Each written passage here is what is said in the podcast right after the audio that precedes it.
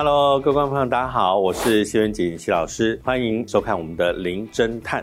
今天呢，我们要回答很多很多观众朋友，因为在我们的这个下方热烈的留下很多的讯息，所以呢，今天我们就要回答一些网友的一些问题哦。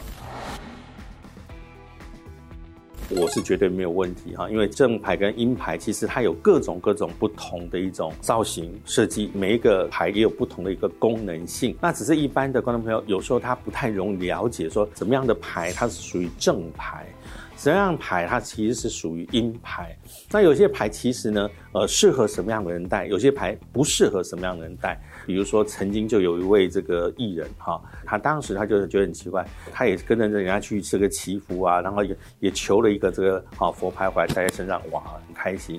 结果没想到，自从戴上那个之后呢，就发现交通意外事故里头状况多了一点点，而且呢，每一次这个火气都很大。后来没有想到哦，原来他身上带的这个呢，叫做战斗圣火啊，就是我们常常在这个《西游记》就提到的孙悟空。那在泰国人来说的话，他们认为他就是一个善于格斗的一个战士。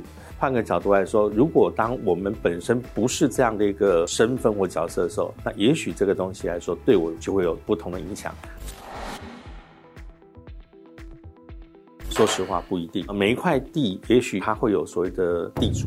就好像这个是我家，别人不能随便进到我的房子里头来。当然，以灵学的角度里头，如果这个房子里头土地公也在那个地方，地主也在这个地方，甚至有时候有可能会有鬼王就在那个房子里头。说真话，他为什么要跑进去送死呢？所以呢，其实有时候他也是看看这个房子或者这个情况，我可不可以进得去？进去以后会不会得罪到人家？其实，在他们的角度里头也是这样。啊，至于他是不是一定从窗户、穿墙或者是门？这个就不一定，因为我曾经看过已经封起来的墙，哈，看起来是墙面，但你还可以看到古代的那个拱门的造型。不好意思，那个也是一个临界的通道。那个主人就曾经在家里头看电视的过程中，突然间从那个墙壁走出一个女生，穿比较早期的衣服穿过去，他看了傻眼，他完全不敢动哦。过一会他就，你可以帮我跟老师讲一下，可不可以请老师来帮我看一下？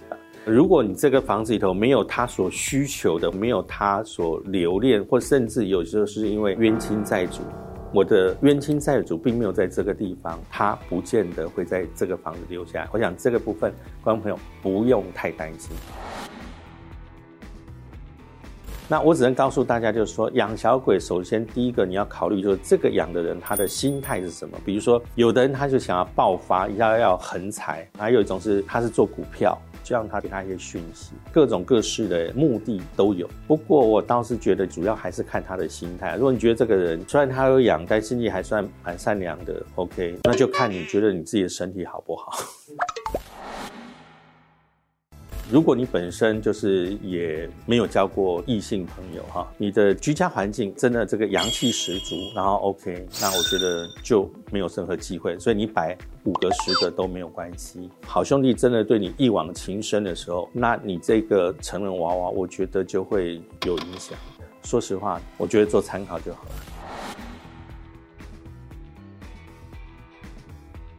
很多人都很希望有这种特异功能。你知道，当你没有的时候，你就会很梦想，一直希望有这个能力。而当你有的时候，其实说真话，你就会发现，原来跟你想象中的完全不一样。我觉得他就是遇到这种情况，而且重点是他看到的那些事情，后来都真实的发生。哦，这个很厉害哦。而且重点是他。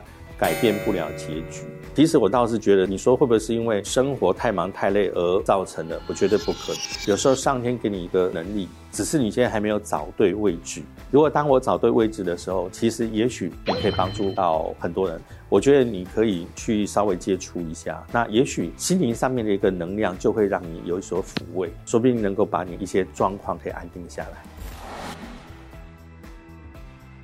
当然可以分辨了，因为幻听里面它有几种成分哈。第一种成分其实它是人格分裂的一种，在国外曾经有一个人身上他有几十个不同的人格，所以当他听到的声音就会各自有不同的一个态度。那好兄弟跟你讲话的时候呢，就是完全不同，因为你要想象那就是一个完全不同的人。通常一般人好兄弟来跟你沟通的话，我觉得是有目的性的，比如说他想要借由你的身体来做修行的动作。这个我常常在讲，每次讲大家都在笑。我就比如他一定要跟你讲，我是观世音菩萨，而想要借你的身体，那么来普度众生。从今天开始，我们每天都会来教你什么什么点点点点点，然后你就可以帮助很多人。那我觉得很好，因为他是善良的，他想要透过你来帮助不同的人。但是还有一种就是，其实是鬼魂或者是精怪，他们。都用共同的讲，比如说啊，我是观世音菩萨，那我想借你的身体，那么来做修行的动作。可是后来那个人就身体越来越差，越来越差。一看原来是好兄弟想要透过他去做某些动作，让他能够变好。我只能讲说，如果遇到这种情形哦，我觉得你要从另外一个角度看，他为什么要借你的身体哦？他如果真的想要透过你帮助人家，他不一定要附你的身啊，他可能跟你用对话的模式，我觉得他就 OK 了。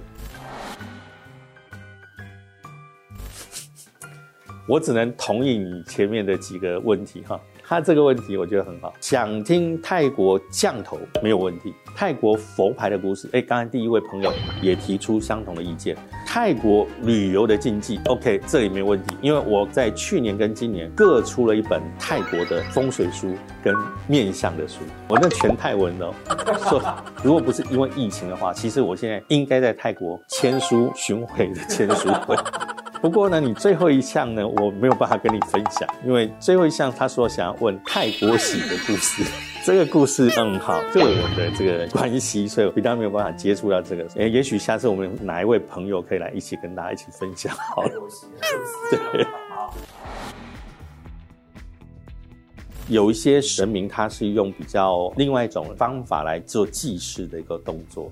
以前我看过一部卡通影片《钢之炼金术师》。那他就是每一次要那个的话，他就必须要用身体的一部分去类似像还愿一样，我必须要牺牲一部分一部分这样子那个，所以天下没有白吃的午餐。大家都觉得说我只要学会法术，开玩笑，我要钱有钱，要人有人，要什么有什么，这个是错的。我先讲一个有趣的故事啊，这个故事其实当初我在看的时候，我也觉得真的是太强了。这个人他去学了一套法术，他就说：“老师有没有那种就是我可以马上看到，让我相信他的？”他就说：“好，就照我这样，嗯嗯嗯，好，你就会看到哈，A 三头跟 B 三头，然后会有不同种类的癞蛤蟆，他们就开始厮杀乱斗。做完之后，哇，果然连杀了三天三夜，真是太神了！这表示我的法术，这个法术真的有用啊！他就说：老师，请问一下这一招功能是什么？他说：没有功能，就是给你看而已。”啊哈，给我看而已。好，那这个会不会有什么问题？会啊，折寿十年。傻眼，他立刻傻掉了。所以告诉大家，当我们去做一些法术，去比如说不管对人家有害或怎么样的话，他会有个代偿的一个部分。所以为什么有时候当有些人他得到偏财一大笔钱进来的时候，必须要挪出一部分钱去做善事来做补偿，不然的话本身有可能会遇到一些其他的状况。好，我用特异功能赢回来的钱只可以做善事，不可以乱花。因为古代人在人死掉之后啊，会做一些祭祀，会拜他，所以都会准备一些饭菜啦。通常在脚的旁边哈，会放一碗饭，啊，上面会插这个所谓的香。那么在民间的说法里头，叫做脚尾饭。其实就刚刚才提到，他是拜往生者，他可能会插香在上面，对不对？哈，那一般给往生者的香，通常是比如说两柱嘛，哈。那么你的筷子不是也是刚好两只嘛？所以在以前的人心里头，马上就会联想到不好的事情发生。以前的人其实对于生死的东，尤其死的东西，基本上是完全禁忌，能够不提他就不提。尤其是当你看到这个暗示的时候。会不会暗示我们这个会发生不好的事情？简单来说就是不吉利啊。对，就是不吉利，所以大家千万不要做这个动作。我觉得不止灵界受影响啊，六道轮回都会受影响。人往生之后，并不是转世一定变成人，他有可能变成动物。你可能坠入阿修罗道啊，坠入畜生道啊，也许你再回来又做再做人啊。如果走掉这么多人，那有可能在各个六道轮回里头，就会出现瞬间挤爆的一个概念出现。前面一位网友说提到啊，他可能看到一些未来发生的事情。那么在中国古代或者是在国外。都一样有所谓的预言家。那在这个《黄帝地母经》里头，他有提到哈，太岁庚子年，人民多暴卒，意思就是说他会有一些瘟疫。那么牛年里头的预言提到，就是说，哎，疫情会缓和，端午以后才会缓和，接下来就会爆发一个动物型的，好，那这个也都应验了。但是他在最后的结语里头提到，就是说人民留一半，这个很多人就很紧张。所以人界的疫情会影响到灵界吗？会。